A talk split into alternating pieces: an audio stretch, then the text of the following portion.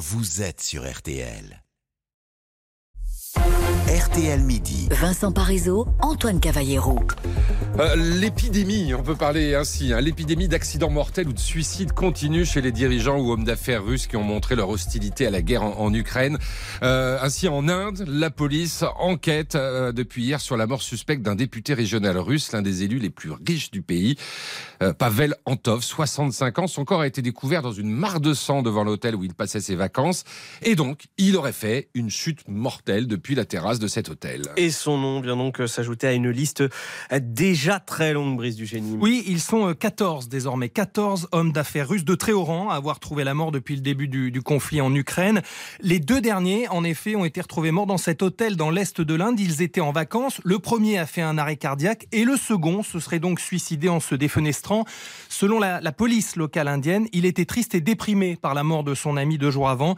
L'enquête est en cours. Ce sont les services criminels indiens qui en ont la charge. Alors la liste des morts, elle s'est allongée et sur cette liste, on trouve exclusivement des hommes âgés de 39 à 68 ans. Ils ont tous un lien direct avec les grandes entreprises russes, notamment Gazprom, principale société gazière du pays. Cinq victimes étaient des dirigeants de très haut rang. On parle d'un ancien vice-président, on parle du directeur financier et puis l'autre entreprise concernée, c'est Lukoil, producteur de pétrole. Et là, on parle quand même du président du conseil d'administration qui se serait défenestré depuis son hôpital moscovite. Alors forcément, ça intrigue car ces deux sociétés, eh ben dans les faits, elles sont dirigées ou tout au moins tenues par Vladimir Poutine, parce qu'elles sont tellement importantes pour l'économie russe que rien ne peut se décider dans ces sociétés sans l'aval du Kremlin.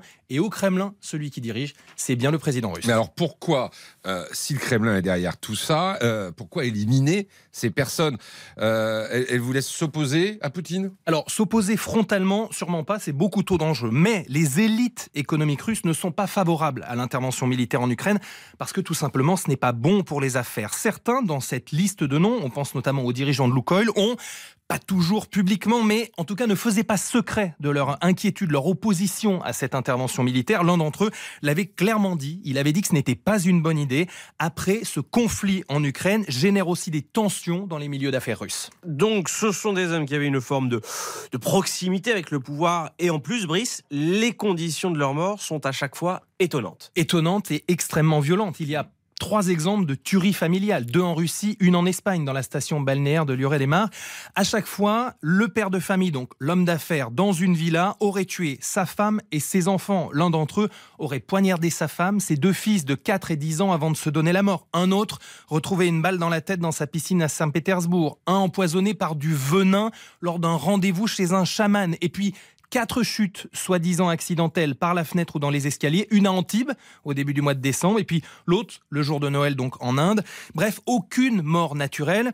Alors les enquêteurs concluent à un suicide parce que la société du concerné était en difficulté du fait des sanctions internationales ou bien d'une chute accidentelle dans les escaliers ou bien d'une noyade lors d'une balade en bateau. Mmh, mmh. C'est pas toujours très convaincant. C'est pas très, Mais il faut quand même dire que dans ces affaires, on pense notamment à celles qui sont produites à l'extérieur de la Russie où on peut penser que la police euh, n'est pas à la solde du Kremlin. C'est le cas par exemple au, Royaume-Uni dans la banlieue de Londres ou bien en Espagne euh, à laquelle je faisais référence. Et eh ben là non plus, les polices n'ont pas trouvé d'éléments suspects, en tout cas pas à ce stade. Bon, ok. Euh, admettons, Brice, que la Russie soit derrière tout ça, que ça arrange Poutine. Euh, c'est quand même pas contre-productif parce qu'en fait, même si vous prenez quelques précautions, hein, c'est le métier.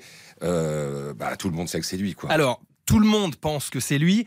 Mais ça, le président russe, en fait, il s'en moque. D'abord, son capital sympathie, et il le sait très bien, est considérablement entamé. Donc, mmh. il est très isolé sur la scène internationale. Donc, il s'en moque en fait de ce que pensent les autres dirigeants. Et puis, il a été formé au KGB, les services russes. Et là, le dogme, c'est l'intérêt de l'État bien au-dessus, mais alors très au-dessus d'une ou plusieurs vies humaines. Je vous donne un exemple. Souvenez-vous de l'affaire Skripal. C'était au Royaume-Uni. L'affaire Skripal, ancien espion russe condamné en Russie pour haute trahison. En mars 2018, des décennies après sa trahison, dans la petite ville de Salisbury au sud de l'Angleterre où il a trouvé refuge, lui et sa fille sont empoisonnés au Novichok. Or, le Novichok, eh ben, c'est un poison qui a été créé par les Russes, utilisé uniquement par les Russes. Donc, aucun doute sur le commanditaire de cette tentative de meurtre, puisqu'il s'en est sorti. Mm. Mais ensuite, bah, il y a la diplomatie, les mensonges et puis le déni qui reprennent le dessus. Mm. Donc, pour résumer, tout le monde sait, mais pas de preuves. Pas de preuves, absolument. Et si on va même un peu plus loin, on peut dire que ça arrange le président Poutine. Il a intérêt à ce qu'on sache que, qu'on pense qu'il est derrière tout ça. Le message, il est, où que vous soyez, Qui que vous soyez, je peux vous retrouver, vous empoisonner, vous ou vos proches, ou bien vous pousser dans l'escalier ou par la fenêtre. Ça sert sa politique de terreur et ça lui permet aujourd'hui de décider seul, sans aucune contradiction dans son pays. Je vous le disais au début, les élites économiques euh, et politiques russes dans ces élites-là, il n'y a pas un consensus pour soutenir la, guerre en, Ukraine. Ce serait même plutôt l'inverse s'ils pouvaient mm. parler librement. Mais personne désormais ne s'aventurera à donner son avis. Alors on laisse passer l'orage dans les élites en essayant bah, de sauver les affaires. Et, ceux qui ont déjà euh, parlé et qui ne sont pas tombés par la fenêtre, euh, ça préfèrent rester à leur place. Exactement. Mais certains ont, retiré leur message. On pense notamment à Pavel Antov qui est mort en Inde. Il avait retiré son message, rétro-pédalé, expliqué que oui, bien sûr, il soutenait l'intervention russe, mais ça n'a pas suffi manifestement. Merci Brice Dugénie du service euh, étranger d'RTL. Dans un instant, c'est RTL Midi, votre vie. Alors on prépare la soirée de samedi. On s'occupe du liquide. Ah bah oui, parce que... Avec modération, tranquillement, sans abus, blanc, rouge, champagne, vous êtes perdu. Un caviste va vous aider, on en parle tout de suite. RTL Midi. Vincent Parisot, Antoine Cavallero.